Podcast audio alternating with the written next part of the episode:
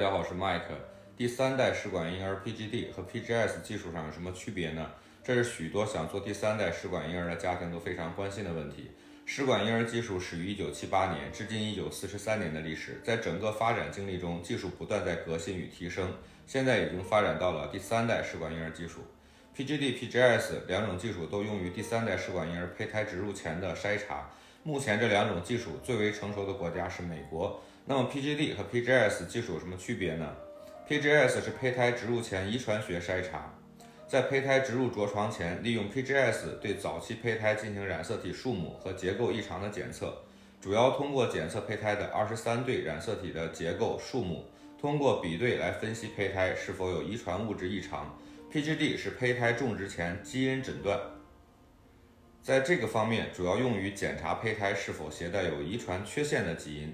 在胚胎植入前使用 PGD 技术进行基因检测，以便使体外受精的试管婴儿避免一些遗传疾病。目前植入前遗传诊断能诊断出一些单基因缺陷引发的疾病，比如说地中海贫血症等疾病。这两种技术都可以直接筛出有问题的胚胎，从而淘汰不健康的胚胎。挑选出来正常的胚胎植入子宫，以期获得正常的妊娠，提高临床的着床率。